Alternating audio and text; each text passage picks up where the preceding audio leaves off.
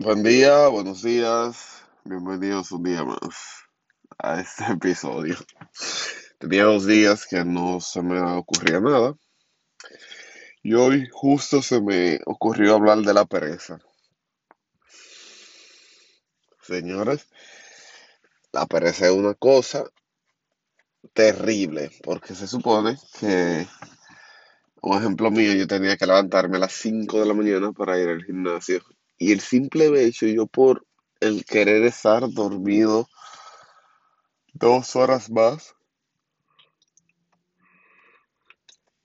no fui el mismo. ¿Por qué tengo que ir al gimnasio a las 5 de la mañana? Porque en mi país el toque de queda es ahora a las 6 de la tarde.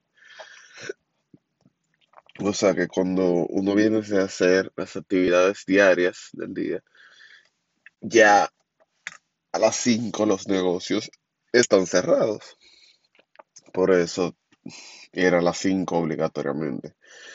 Pero la pereza no solo se refleja en esto, sino que hay muchas cosas más. Fíjate a la hora de publicar temas, o sea, publicar episodios, ok, se entiende que no se me ocurría ningún ningún tipo de tema al hablar, pero sí, tienen que cuidarse de la pereza. La pereza es algo que controla y algo muy cómodo.